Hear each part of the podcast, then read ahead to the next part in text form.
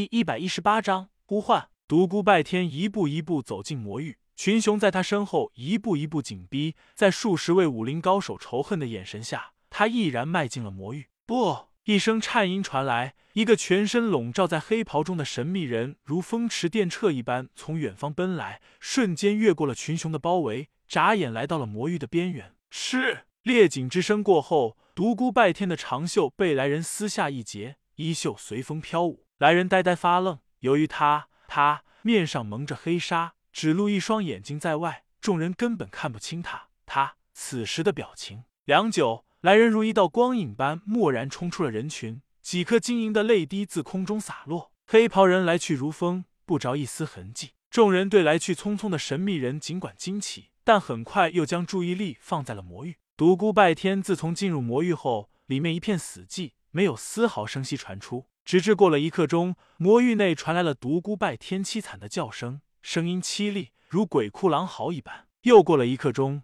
声音渐停，魔域又恢复了寂静。众人面面相觑，不知里面到底发生了什么。独孤拜天已经死了。大悲天王杨瑞虽然声音平和，无悲喜情绪，但细看的话，可以看出他面上有一些凄色。真的吗？前辈怎么这么肯定呢？博雨思问道。其他人也充满了好奇，迫切的想知道答案。当初传说中的不死之魔以圣境修为进入魔域时，惨叫了三天，最后横空而出。而眼下的的独孤拜天，他的修为怎么能够和当初的魔王相比呢？刚才那凄厉的叫声不过持续了一刻钟，想必这时早已气绝身亡了。原来如此，众人如释重负。一个王级高手道：“虽然如此，但我还是不放心。我总感觉那个恶魔不会这么容易死去。”另一个王级高手道：“不如我们在这里继续待上三天。”看他是否能够安然而出，相信三天已经是极限了。毕竟传说中的魔王也只在里面待了三天。众人一致赞成。此时众人心中既紧张又激动，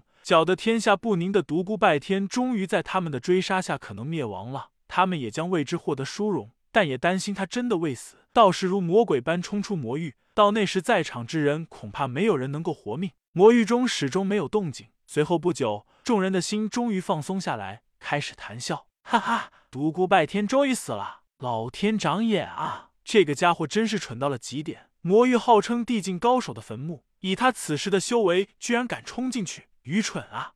有恶报啊！独孤拜天毅然踏进魔域的那一刻，就感觉后方有人奔来。在他强大无比的地级神识观察下，很快就发现来人正是一直以来在暗中不断帮他的神秘地境高手。他犹豫了一下，最终双脚都踏进了魔域。一只衣袖被神秘人匆忙中撕下，但他丝毫没有停留。暗黑的魔气立刻朝他汹涌而来，恐怖躁动的气息瞬时将他包围了。惊天诀、战天诀、啸天诀、不死魔功四功齐转，他体内真气流转不息，一层淡淡的光晕将他包围了，将魔气阻挡在外。但魔域内强大的压力使他寸步难移，费了好大的劲，他才仅仅向前走了几米的距离。这里一片黑暗。没有一丝光线，人的双眼在这片黑暗中彻底失去了作用。向前又走了十几米距离后，他终于撑不住了，身上的护体真气如潮水一般退去，暗黑魔气立刻汹涌而至，强大的带有腐蚀性的魔气立刻将他挤压的透不过气来，浓重的死亡气息彻底将他包围了。痛，剧烈无比的痛！独孤拜天感觉自己仿佛被撕碎了，仿佛有万千把尖刀在同时刮他的身体。他知道这是魔气的侵袭，是这片魔域中的神秘力量在吞噬他的身体啊！他忍不住大叫，双手无意识中碰到了一起。他愕然发现自己的双手居然早已皮开肉绽，露出了手骨啊！难道我独孤拜天真的要命丧于此？